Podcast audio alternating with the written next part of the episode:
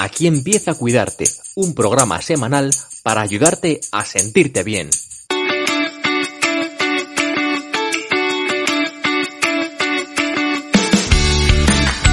Bienvenidos a Cuidarte, un espacio de conversaciones e ideas para ayudarte a encontrar equilibrio y bienestar. Soy Marta Reguero, periodista, coach, profesora de yoga y meditación. Quiero compartir contigo los recursos que encuentro en este camino, en el que aprender a escuchar nuestro cuerpo, mente y emociones. Porque solo desde este lugar de observación y aceptación surge la magia, y cuidar de ti se convierte en un arte.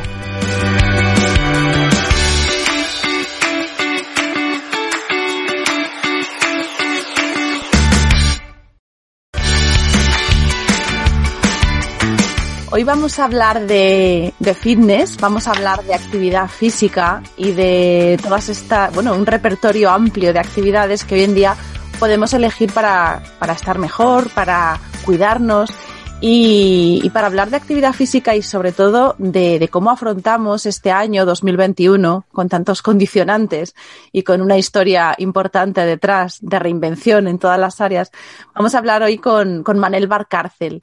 Manel Valcárcel es doctor en actividad física y deporte, es, licenciado en ciencias de la actividad física y el deporte, diplomado en ciencias empresariales y máster en Administración y Dirección del Deporte. Además de este currículum, que es solo un extracto de todo lo que Manel lleva a sus espaldas, eh, es también docente y tiene una experiencia importante en gestión, en formación y en, mentoría también para empresarios de, actividad física. Y a lo largo de su carrera mm, eh, relacionada siempre con el deporte y sobre todo con la gestión deportiva, Manel también ha tocado temas de comunicación y, tiene un enfoque, yo creo que, que nos va a ser muy útil para entender cuáles son las tendencias que van a marcar este año y la actualidad en este sector y contarnos a nosotros, como usuarios de estas actividades, qué vamos a poder encontrar o cómo vamos a poder elegir esa actividad física que mejor se adapte a nuestro estilo de vida y, a, nuestra, a nuestras elecciones para podernos sentir bien. Así que bueno, Manel, he extractado mucho tu currículum porque es muy amplio.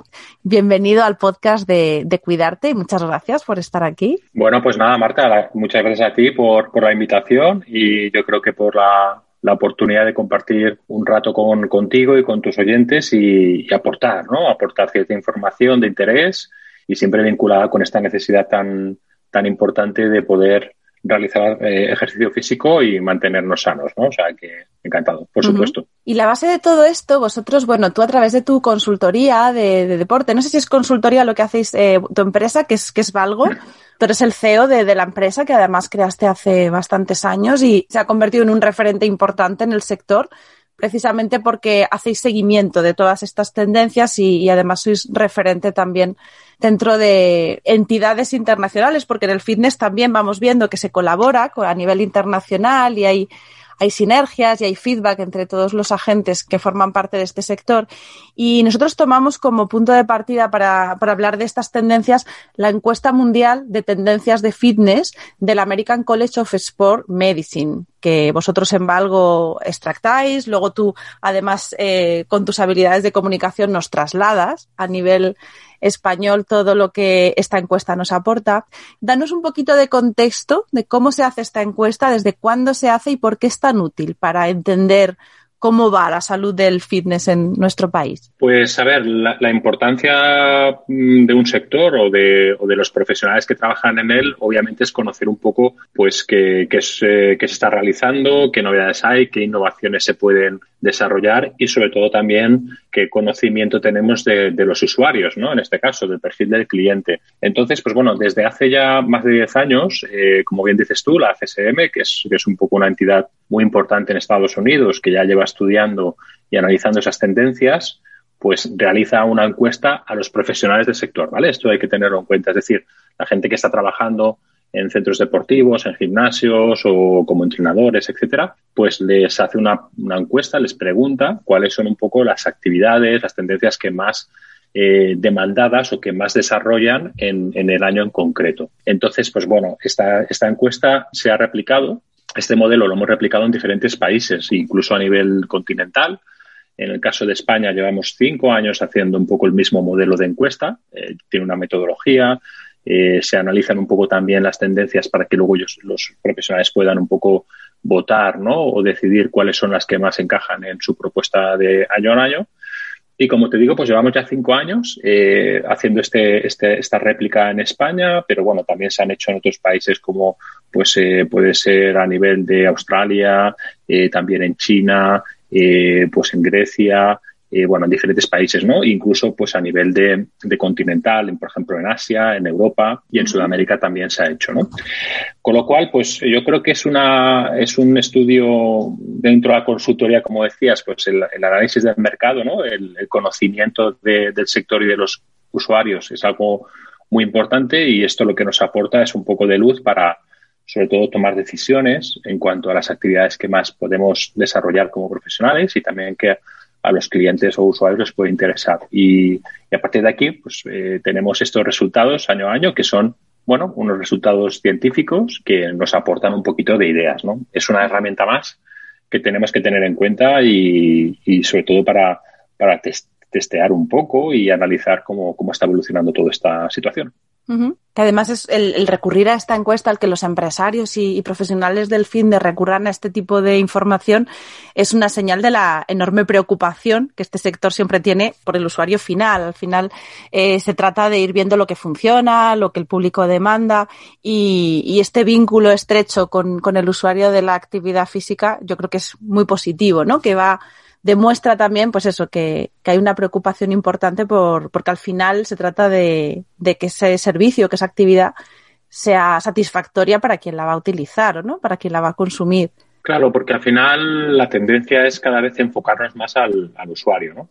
Es verdad que, bueno, pues eh, hay diferentes variables y elementos que componen la prestación de un servicio, como puede ser una instalación, como puede ser tu equipamiento, como puede ser tu, eh, tu propuesta, pero mm, tenemos que enfocarnos cada vez más hacia lo que es el usuario, lo que necesita, lo que va demandando y en definitiva pues yo creo que este tipo de acciones pues nos ayudan, ¿no? nos ayudan a comprenderlo un poco más y eso que tenemos que guiarnos y, además en una situación como la actual donde ha cobrado una mayor relevancia lo que es el ejercicio físico, eh, puesto que aporta muchos beneficios a la salud, al sistema inmunitario y, bueno, pues debido a la situación actual, eh, es muy importante que la sociedad también tenga conciencia de que debe realizar práctica física, ¿no?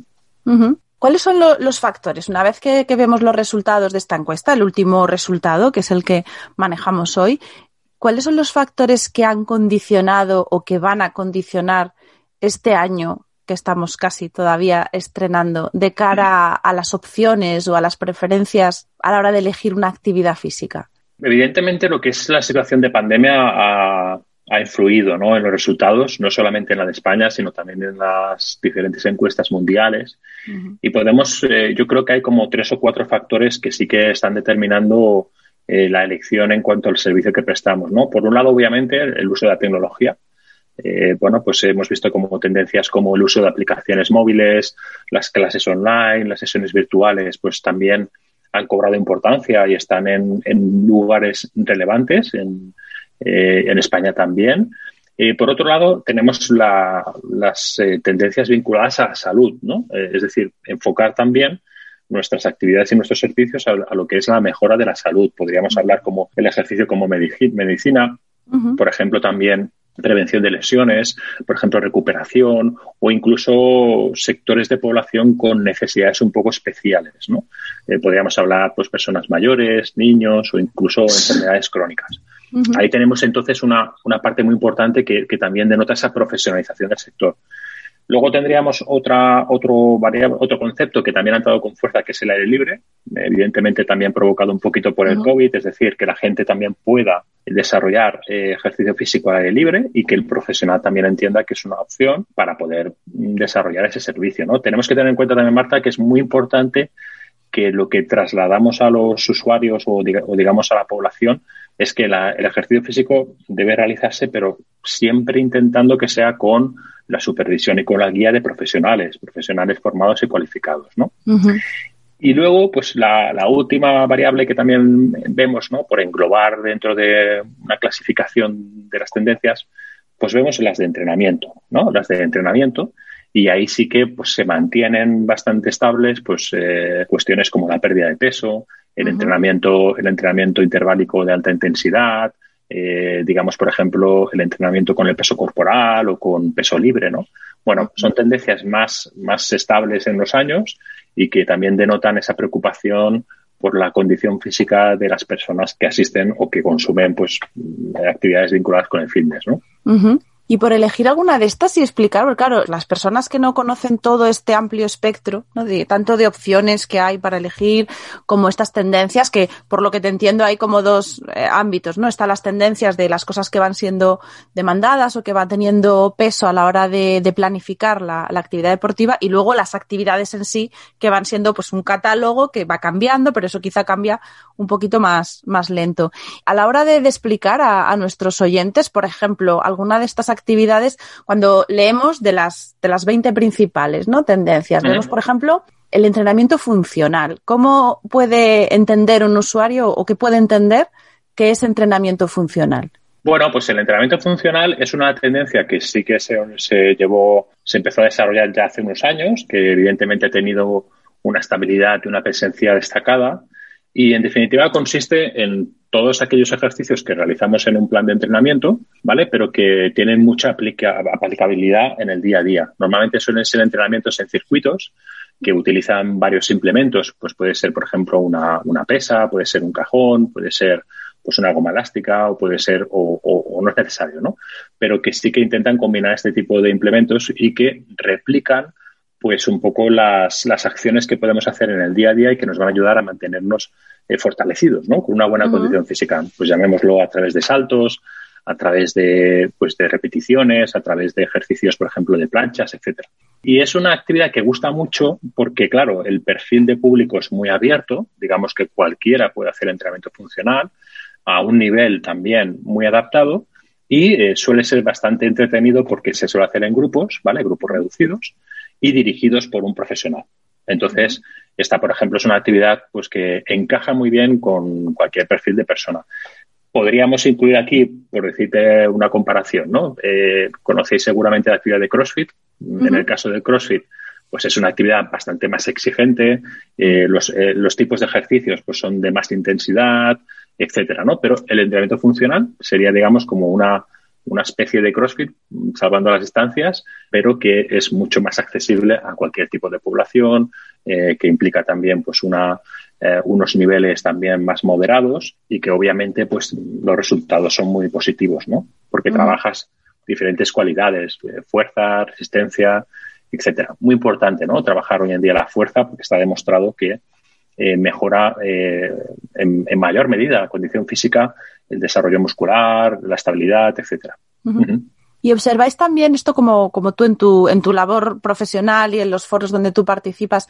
¿Crees que hay más formación o más conocimiento por parte del público? Porque claro, antes a lo mejor elegíamos gimnasio o elegíamos actividad y, teníamos un repertorio más limitado, íbamos a aeróbica, step, a tal, y, mm. sabíamos más o menos lo que era cada cosa porque era sencillo. Ahora yo, no sé, me da a mí la sensación de que los usuarios también sabemos más y que a la hora de ir a, un, a elegir una actividad, eh, pedimos más o sabemos más o queremos enfocar de forma más concreta. ¿Lo habéis observado vosotros o es una, una percepción que tengo yo que no es correcta? No, no, no, todo, lo contrario. A ver, aquí hay varios, digamos que hay dos elementos a tener en cuenta. Por un lado, obviamente, el sector ya tiene su historia o ya empieza a tener sus años, ¿no? Y obviamente, pues desde que empezó esto más o menos en los años 80, pues hasta ahora, toda la gente, todo el público que ha ido eh, teniendo esa experiencia en los gimnasios, en los centros eh, deportivos, pues eh, digamos que se van palpando y va, va recogiendo y también va exigiendo, ¿no? Pero luego también tenemos otro, otro elemento que podría ser, pues lógicamente, Internet, ¿no? Podría ser un poco los sistemas de comunicación ahora, pues mucho más accesibles y mucho más directo en la población, con sus cosas buenas, ¿verdad, Marta? Y sus cosas menos, menos buenas. Entonces ahí, pues, eh, eh, existe muchísima información, muchísima información de los tipos de actividad, del entrenamiento, eh, de la nutrición, como tú sabes, de, bueno, de, infinidad de redes en redes sociales o en la web y demás. Esto obviamente tiene su peligro porque mucha gente puede, puede consumir cierta información que no es la mejor o no es la más profesional, pero sí que es verdad que también tiene pues bueno, hay fuentes y hay pues en redes sociales de los propios centros, etcétera, que sí que están dando información mucho más precisa, más directa de, los sistemas de entrenamiento, de los tipos de actividades.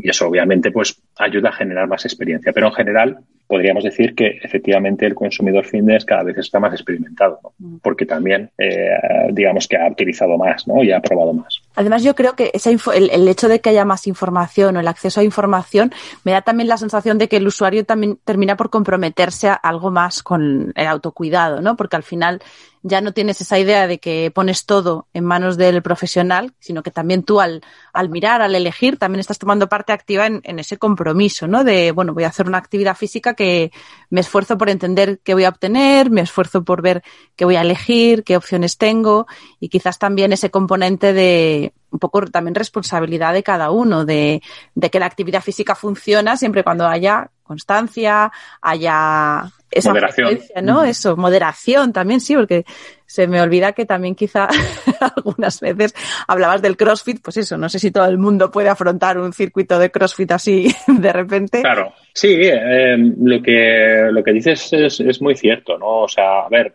también es verdad que mm, llevamos ya una serie de años donde el mensaje en general, el mensaje social, medios de comunicación, eh, instituciones públicas o instituciones privadas, nos están un poco concienciando de la importancia de, del ejercicio físico y de, y de, la salud de las personas, ¿no? Eso ha influido mucho, ¿eh? Incluso te diría, pues en la alimentación, con todas las campañas que se están haciendo mm. también, eh, incluso campañas también orientadas al ejercicio físico, ¿no? Claro, todo esto, pues eh, va, va influyendo en la sociedad, en las personas, para que también, como tú bien dices, tome conciencia de que si no nos cuidamos, de que si no hacemos ejercicio físico, realmente pues vamos a tener eh, problemas ¿no? de algunas enfermedades cardiovasculares, etcétera. También ten en cuenta que estamos en una situación mm, de pandemia, incluso podríamos decir que hay muchos datos ya, que indican que el sedentarismo es una de las principales causas también de mortalidad debido a las, a las patologías que provoca, ¿no? Incluso la obesidad ¿no? y el sobrepeso. Con lo cual, eh, esto que hace años pues no era tan destacado, hoy en día nuestra sociedad, pues fíjate, de confinamiento o de restricciones, pues está viendo que está afectando mucho al sedentarismo de las personas y eh, incluso la falta de esa práctica física. Ten en cuenta que yo hablando con médicos, que yo les decía, eh, bueno, pues hombre, yo me considero una persona activa porque voy dos, dos horas o tres a, a la semana al gimnasio, o da igual, aunque haga cuatro horas a la semana al gimnasio. Y me decía, no, no, no, tú en ese caso eres sedentario. O sea, el que es activo, eh, claro, claro, el que es activo es aquella persona que está trabajando en una hora ocho horas, o, el que es activo es el que realiza dos o tres horas de actividad al día. O sea, y esto, y esto realmente son, eh, son razonamientos y argumentos médicos. O sea, el sedentarismo eh, no, no, implica, o sea, evitar el sedentarismo no implica hacer solo dos o tres horas a la semana.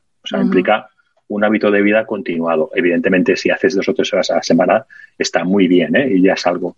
Porque la OMS, como sabes, también ya te recomienda pues un mínimo de 30, 60 minutos al día de actividad física. Entonces, pues bueno, son cuestiones que hay que tener muy en cuenta y la sociedad tiene que tener muy claro que, que la práctica de, de, actividad física, de ejercicio, es muy necesaria y que obviamente le va a ayudar mucho en, su, en sus hábitos ¿no? y en su día a día. Y además, en esta, cuando uno ve la, la, el, resumen, porque a mí me, me, ha servido mucho el artículo que tú has publicado resumiendo precisamente eh, pues las tendencias, ¿no? Y explicando también los contextos, que luego vamos a poner el enlace, está en vuestra web, en valgo.es y aquí vais eligiendo, vamos, vais hablando del, del, top 20 de las tendencias.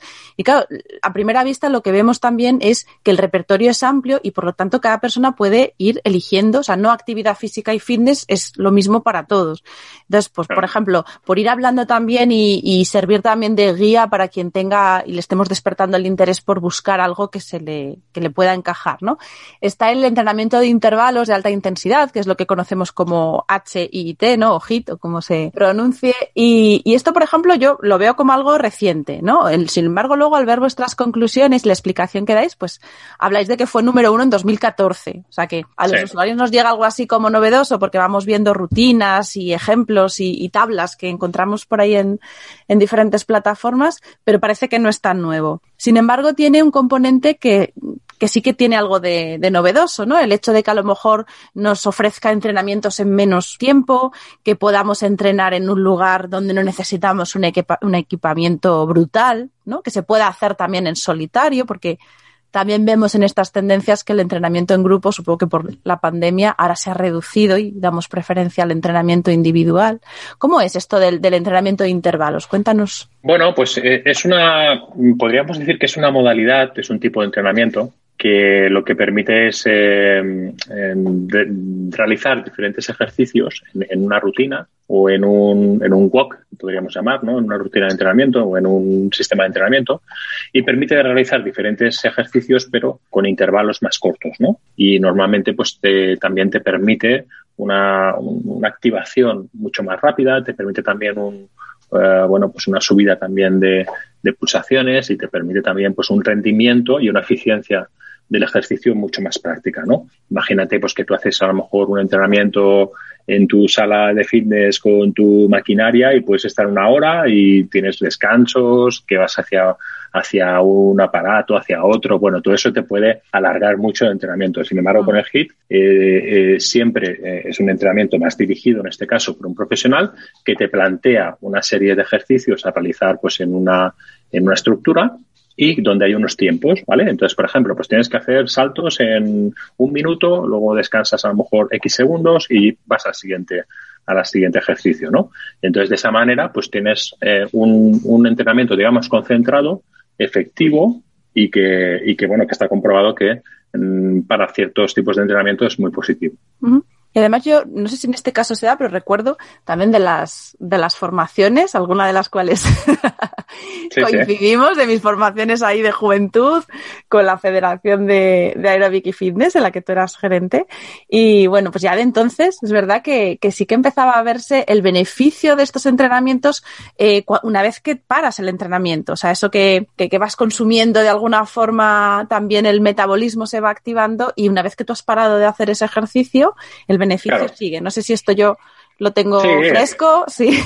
Sí, correcto. Esto es el, el, tema del, metabolismo, ¿no? Que también es algo que se habla. Entonces, bueno, eh, en un entrenamiento de ese tipo, pues tú te has activado de tal manera que, que cuando acabas ese entrenamiento con cierta intensidad, obviamente, pues, eh, bueno, sigues quemando, por ejemplo, calorías o sigues quemando grasa, ¿no? En ese sentido.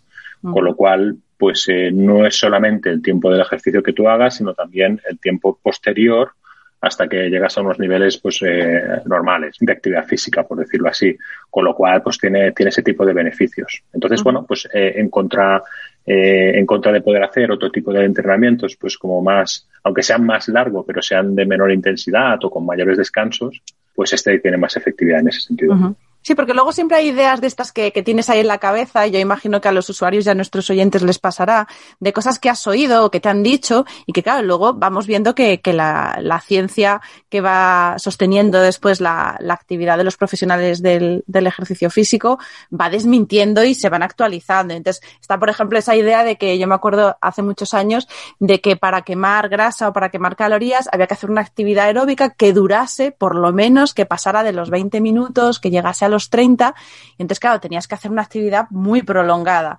Luego, por ejemplo, eso, claro, vamos viendo que, hay otras alternativas que hacen que, los estudios contradicen y, y, por eso encontramos estas, estas otras opciones. Y me acuerdo, y recuerdo también, o aprovecho para, para comentar, eh, otra de las creencias que a veces hemos tenido, y por ejemplo a las mujeres yo creo que nos pasa, que es lo de rechazar el trabajo con pesas, ¿no? Luego se va viendo que precisamente el trabajo con peso al final es la alternativa que beneficia porque realmente se trabaja con, fuerza. ¿Este tipo de, entrenamiento se sigue manteniendo o ha ido sustituyéndolo alguna otra tendencia? Tú lo has explicado muy bien, ¿no? Yo creo que teníamos una, hace muchos años o hace algunos años, incluso cuando yo estudiaba, pues eh, nos orientaban hacia sistemas de entrenamiento basados en la resistencia, ¿vale? En el trabajo de la resistencia, etcétera, etcétera. Y ahora, pues ya llevamos algunos años que lo que se está trabajando, nos hemos dado cuenta de que es mucho más efectivo un trabajo de fuerza, ¿vale? O un trabajo de fuerza de resistencia, o por ejemplo un trabajo de potencia, ¿no? Eh, que también ahora está muy en boga el trabajo por potencia y demás.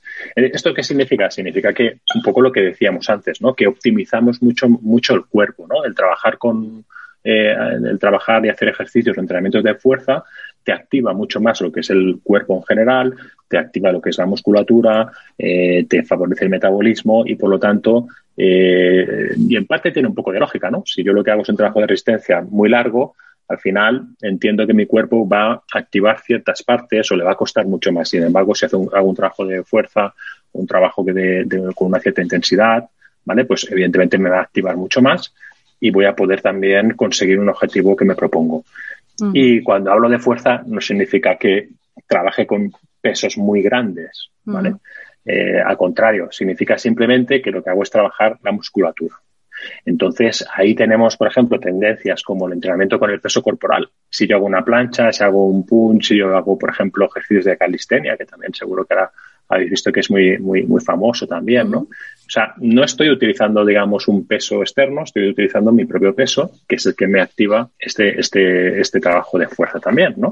Y por supuesto las mujeres igual, o sea, combinar un ejercicio de fuerza, aunque sean con pesos pequeños o con el propio cuerpo, pues eh, ayuda mucho a tener un cuerpo tonificado y además un balance. Hay un balance también de entrenamiento y es muy positivo porque estamos dándonos cuenta de que el desarrollo muscular eh, también mejora mucho y evita, por ejemplo, la sarcopenia, ¿no? que es que con la edad vas perdiendo masa muscular y vas perdiendo estabilidad, vas perdiendo, bueno, una serie de, de cuestiones, incluso de metabolismo, ¿no?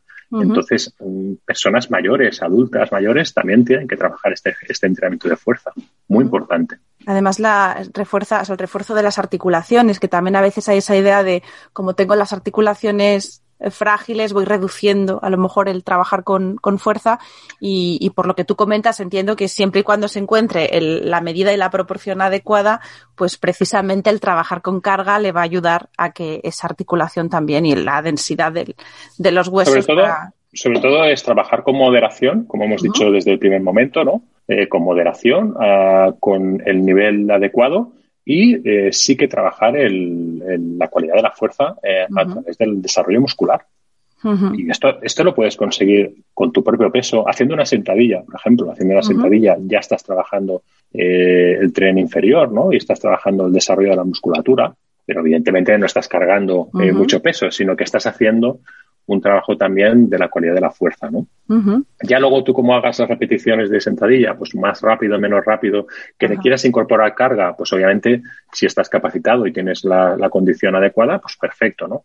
Pero una persona mayor de 60, 70 años hacer una sentadilla es algo positivo. Lo que pasa es que lo hará pues con una repetición más lenta o, o bueno, y poquito a poco irá adquiriendo más tonificación, más tono muscular para mejorar precisamente lo que estamos hablando. ¿no? Y unas eh, carencias o, ausencias que veo yo en esta lista que me hacen preguntar, bueno, ¿qué, ha pasado con algunas tendencias que, que hasta hace nada parecía que eran top. No sé si es que aquí no salen por algo, tú nos cuentas. Por ejemplo, el, el, spinning o el, o el, ciclo, ¿no? El cicling o según la marca que lo llamen, el hacer bici en, en sala, también trabajando con intervalos y esto que tiene muchos adeptos. Aquí no sale en esta lista. ¿Por qué es? Bueno, porque, a ver, esto es, lógico, ¿vale? La, lista obviamente tiene, nosotros eh, contemplamos con 40 o 50 actividades, ¿no? Y siempre lo que hablamos es de tendencias. Es, digamos, que son como las más eh, innovadoras o las más utilizadas o las más desarrolladas en, ciertos momentos, ¿no? El ciclo indoor, obviamente, en, encuestas anteriores, y si, te vas a la internacional, aparece, pero ahora no aparece porque ya es una, es una actividad muy asentada. Ah. Entonces, no es tanto la novedad o no es tanto el, potenciar esa tendencia como pueden ser eh, otras que aparecen, ¿no? Entonces, bueno, no verás, por ejemplo, tampoco pilates o no verás a Sí, es lo siguiente que te iba a preguntar, eh, que estaba en falta también. Claro, no, verás eh, ciertas actividades porque están ya muy asentadas, ya no es una tendencia. Mm. Digamos que la tendencia la consideramos como algo que es innovador o algo que está mm. más potenciado desde el punto de vista, en este caso, del profesional. Pero obviamente se siguen haciendo, ¿sabes? Entonces, es una actividad que tiene su público. Además, en España, ten en cuenta que es una de las más demandadas eh, como actividad. El ciclo indoor sorprende incluso en otros países eh, y esto también tenemos una tradición en España ciclista y, y, se utiliza mucho y, y, sí, sí se practica. Lo que pasa que no lo verás tanto como una tendencia. O sea, no es algo que nos diga, bueno, no es algo muy novedoso. ¿Entiendes? Desde ese punto de vista. Vale, o sea que es algo asentado. Por ejemplo, ¿el running estaría dentro del fitness o el running es una cosa que ya entra dentro del deporte y no se contempla aquí? Aquí sí que contemplamos algunos tipos de entrenamientos aplicados a deportes. Eh, creo recordar que había alguna, alguna, alguna tendencia, pero eh, todavía no está como muy desarrollada en nuestro sector, ¿no? El running lo, lo, consideraríamos más una práctica, una práctica deportiva, pues como podría ser caminar o como podría ser, pues bueno, eh, salir en bici o como podría ser no sé, mm, jugar al fútbol. Mm. Y, entonces, desde el punto de vista profesional, sí que eh, aparecen entrenamientos adaptados al deporte o a ciertos deportes. Y ahí sí que es verdad que el running, desde el punto de vista del entrenamiento en un centro fitness, ¿no? Es mm. decir, y tú sabes que hay, pues, por ejemplo, clubs de corredores o entrenadores que preparan físicamente pues a personas para mejorar su, bueno, pues sus marcas en sus carreras o su método de correr, en fin, pisadas, etcétera. Sí, que a lo mejor puede estar incluido en entrenamiento personal, que también te iba a preguntar por él. Es una cosa que no sé si la encuesta eh, también valida esta idea mía o es también, no sé, alguna una suposición que me hago, pero tengo la sensación de que el entrenador personal antes era visto como algo más de élite, ¿no? De decir, bueno, pues tener un entrenador personal, eso lo hacen las personas con mucho poder adquisitivo o que están enfocadas en algún cuidado físico especial pero de un tiempo a esta parte, tener un entrenador personal se ha convertido en algo muy común, no es tan, tan extraño. Mm, esto tienes toda razón y, tiene una explicación también que podríamos decir relativamente sencilla, ¿no? Es, verdad que hace unos años, en los años 90, sí que se empezó un poco a hablar mucho de este tema, los famosos tenían su entrenador personal, evidentemente había menos, menos oferta y eh, evidentemente pues el, el mercado pues era menos accesible a raíz de que, lógicamente, cada vez hay más profesionales que, cuidado con esto también, yo siempre lo insisto, ¿no? Eh, un entrenador personal tiene que ser una persona cualificada eh, académicamente, tiene que estar formada y si puede estar colegiada, mucho mejor, ¿no? Eh, en detrimento quizá pues de, entrenadores personales que podamos encontrar por ahí o que se quieran vender. Bueno, pues teniendo en cuenta esto, evidentemente la prioridad en las personas ha cambiado también, ¿no? O sea, las prioridades. A lo mejor tú antes te gastabas un dinero pues en ocio o lo que fuera y ahora pues hay gente que considera precisamente por esa experiencia y precisamente por esa preocupación de estar bien eh, físicamente o de estar más sano, pues prioriza el hecho de tener un entrenador personal que pueda planificarle su entrenamiento, que le pueda acompañar, que le pueda ayudar. Todo esto al final eh, va muy relacionado con, lo que hablamos de las personas eh, cada vez entienden que su salud y que la actividad física es algo muy positivo para ellas y que tiene que estar controlado y supervisado. Mm, no podríamos, no podríamos no entender que yo pues eh, no tuviera disponible un médico, ¿no? O un dentista. Entonces, yo entiendo que también para, sobre todo personas que tengan que hacer un plan específico o que tengan ciertas patologías o que tengan necesidades muy concretas o simplemente por aprender a entrenar, pues no comprendería que no utilizaran un entrenador personal. ¿Me explico un poco, Marta? ¿Sabes a lo que me refiero, no? Sí, además estaba yo pensando en que también muchas veces eh, cuando hablamos de barato o caro llega un momento que esos conceptos son muy relativos. Entonces, a lo mejor las vidas que llevamos hoy en día, las agendas que hacemos en las que queremos estar pues presentes como padres con nuestros hijos, pero a la vez queremos ser productivos en nuestro trabajo y ser buenos profesionales y llega un momento que para que todo eso pueda tener un orden, a veces necesitamos esa adaptación de decir, bueno, pues voy a invertir en un profesional que se adapte a mi agenda y yo hago el ejercicio en el momento del día en el que mejor me encaja con la mayor facilidad pero sin perder también esa profesionalidad que comentas que es imprescindible. Claro, porque si yo quiero resultados, si quiero resultados, pues obviamente lo puedo hacer por libre o puedo entrar en YouTube, ¿vale? Pero va a tener unas consecuencias importantes. y, si, y, si, y si yo lo que quiero es tener unos resultados, conseguirlos de forma pues bueno, más rápida, pero sobre todo de forma más segura, eh, incluso aprender, ¿no? Aprender también de lo que me comenté en el personal y evitar lesiones o evitar posibles eh, consecuencias, pues lógicamente el entrenador personal cualificado y formado es una, es una gran alternativa. Y a veces, pues bueno, eh, nos gastamos el dinero en ciertas cosas que, bueno, pues que son incluso mm, con un precio elevado y hoy en día, pues mucha gente prioriza y entiende que está es una inversión en su salud, es una inversión en sí misma y que también es importante pues pensar en eso. Luego todo esta, este, panorama de tendencias también me imagino que va repercutiendo en cómo surgen nuevas profesiones, ¿no? Dentro de la actividad física también los profesionales me imagino que van teniendo campos diferentes donde progresar y donde especializarse y veía con curiosidad también en esta en este listado, pues por ejemplo la figura del health o wellness coaching, ¿no? O del coach, de la me imagino que es el, coach de, salud o el coach de actividad física. ¿Esto qué, qué perfil es o cómo lo podemos identificar para no confundirlo con otros tipos de, de actividades? Bueno, bueno un, entrenador personal eh, obviamente se preocupa mucho de lo que es su, su entrenamiento y el, wellness coach pues ya lo que hace también es eh, desarrollar unos hábitos de vida saludables que pueden complementarse pues en, desde cuando tú te levantas por la mañana hasta cuando tú te vas a acostar en tu día a día, puede colaborar incluso con multidisciplinarmente con un nutricionista, e incluso con aspectos de relajación, eh, con incluso vinculados al mindfulness, ¿no? que también es una, es una eh, tendencia ¿no? en cuanto a la relajación o, reducción del estrés ¿no? Eh, emocional y laboral. Y en definitiva, pues el buen coach lo que intenta es mm, también plantearte un estilo de vida, un estilo de vida saludable, un poquito más amplio, más completo en tu día a día, ¿no? Y el entrenador sí que es verdad que se puede centrar más en aspectos de la condición física. Y si está en este listado es porque es tendencia, o sea, se, empieza a consumir ese tipo de producto, de servicio.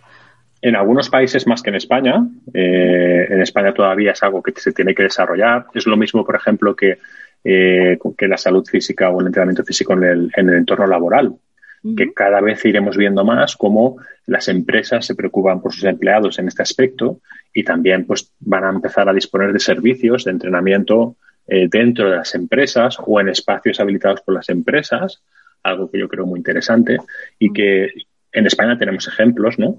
Pero que eh, así como esta tendencia y la del wellness coach en otros países está más desarrollada, pues aquí en España, lógicamente, pues irá poquito a poco, ¿no? Irá llegando, irá, irá expandiéndose.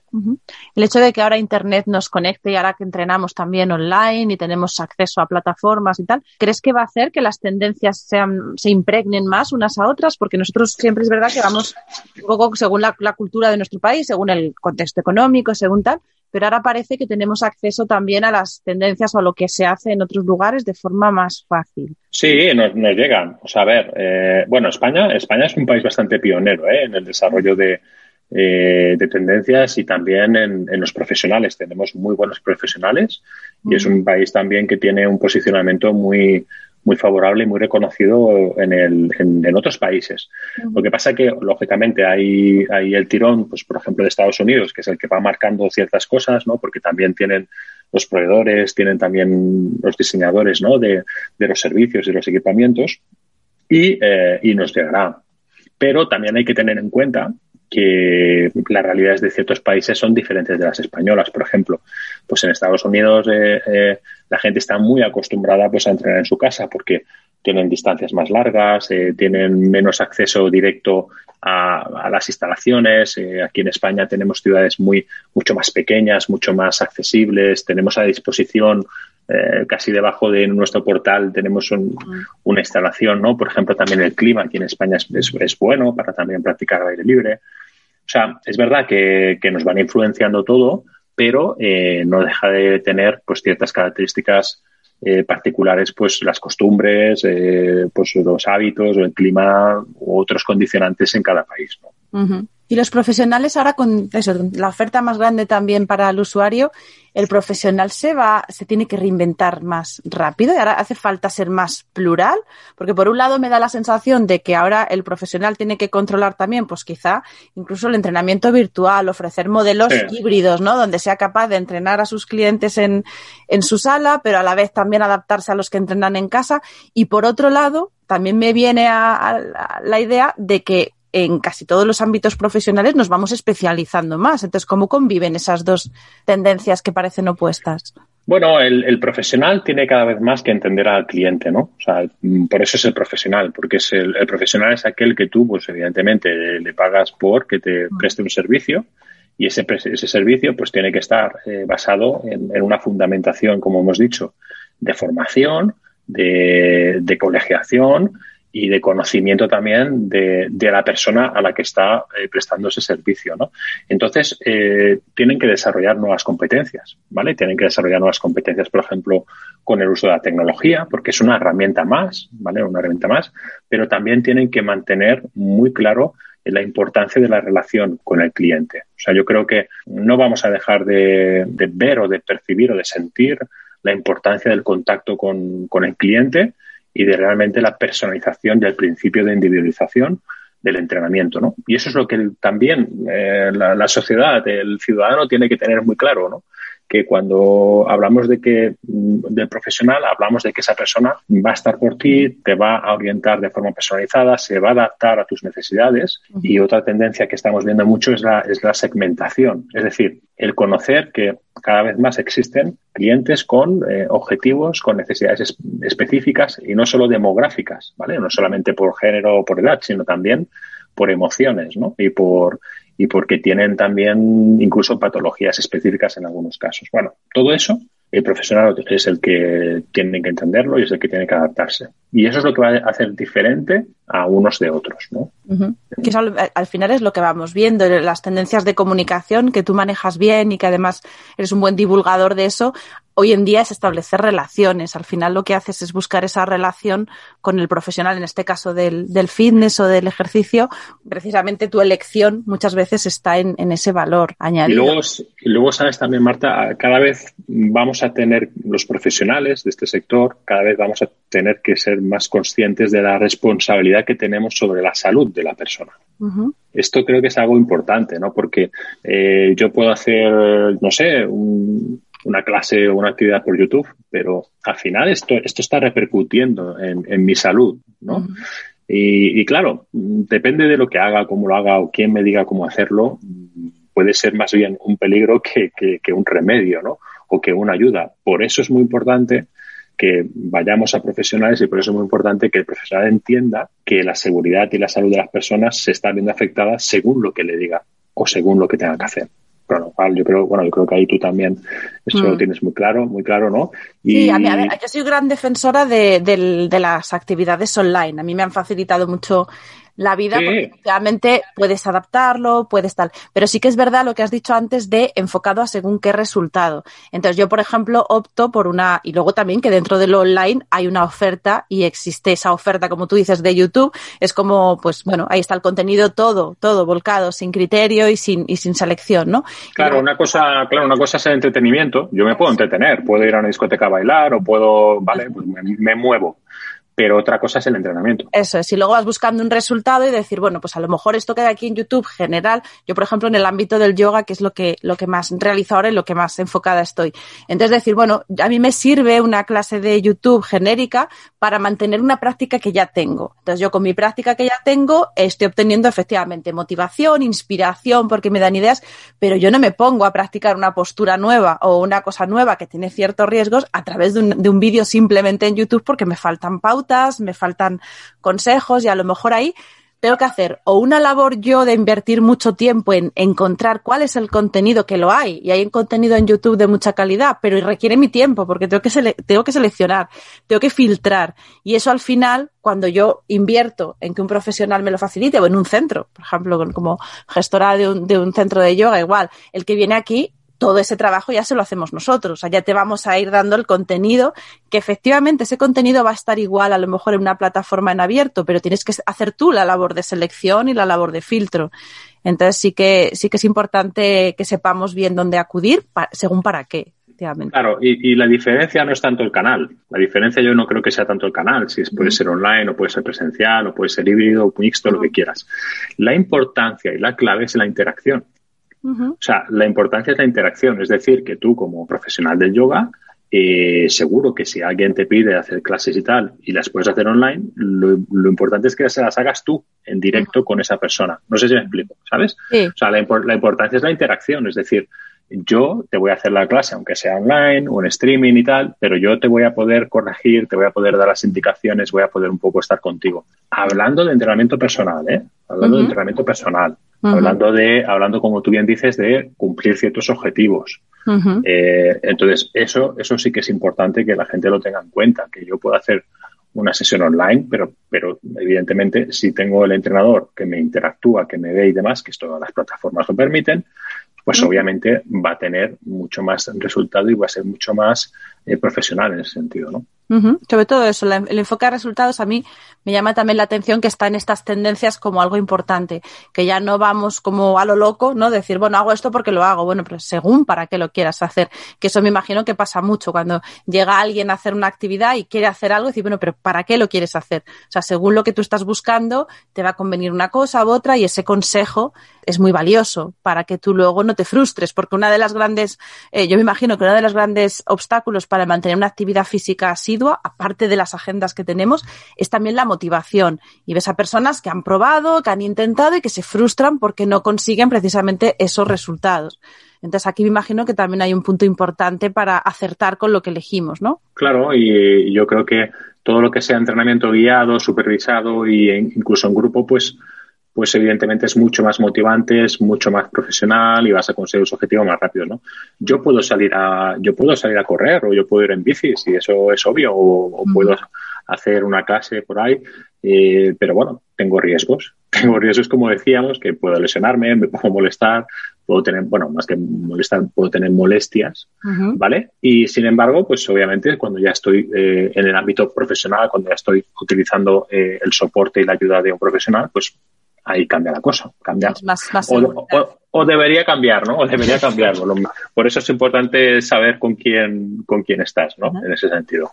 muy bien. Nos quedamos con, con, estos consejos que nos dejas. Me, me, ha parecido muy interesante todo lo que nos dejas por aquí. Estoy segura de que los oyentes tendrán ahora más claro eh, dentro de ese panel de opciones para elegir y sabrán también la importancia de, sobre todo, de moverse, de hacer actividad física. Y, y también me quedo con que nos comentas que, que, España es un país que está, tiene buena salud en fitness, tiene muy buenos profesionales, que no tenemos quizá nada que envidiar a otros entornos. Y bueno, todo esto gracias también a profesionales como tú y todas las organizaciones que, que sí que me consta que, son desconocidas a lo mejor para el público general, pero trabajáis mucho en, común, hacéis muchas sinergias, compartís muchas experiencias para que al final el usuario reciba todo este beneficio. Muchas gracias, Manel. Bueno, Marta, gracias a ti. Yo creo que el foco ya lo estáis percibiendo, que es el, el usuario, la persona. Eh, tenemos que insistir mucho en que el ejercicio físico eh, mejora la salud y además mejora el sistema inmunológico, con lo cual previene, previene posibles enfermedades eh, graves e importantes que se están dando en la sociedad. Y yo creo que, bueno, labores también como la tuya es, son muy necesarias, ¿no? El, llevar esta información a la, a la gente, a las personas y, por supuesto, intentar que este sector poco a poco vaya, vaya creciendo y, y, sea entendido como, como, un sector profesional, ¿no? Pues muchas gracias, Manel. Dejaremos todas las referencias para quien quiera echar un vistazo al, al, estudio, a vuestro artículo que lo resume muy bien. Y te espero por aquí para hablar más de más cosas porque eres una fuente de, de mucho conocimiento. Y espero tenerte por aquí en otra ocasión para seguir compartiendo información útil. Y yo encantado y un placer colaborar contigo y ánimo, que en estos momentos seguro que que también, bueno, pues la gente tiene que tener confianza, esperanza y seguro que, que las cositas irán mejor a todos los niveles. Eso es. Pues un abrazo, Vanel.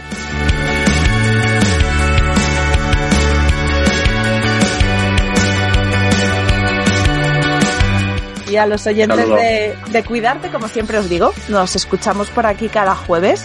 Así que el jueves que viene espero estar de nuevo compartiendo con vosotros historias, inspiración, técnicas y recursos para que podamos hacer del autocuidado un arte. Así que hasta entonces un abrazo y cuidaros mucho.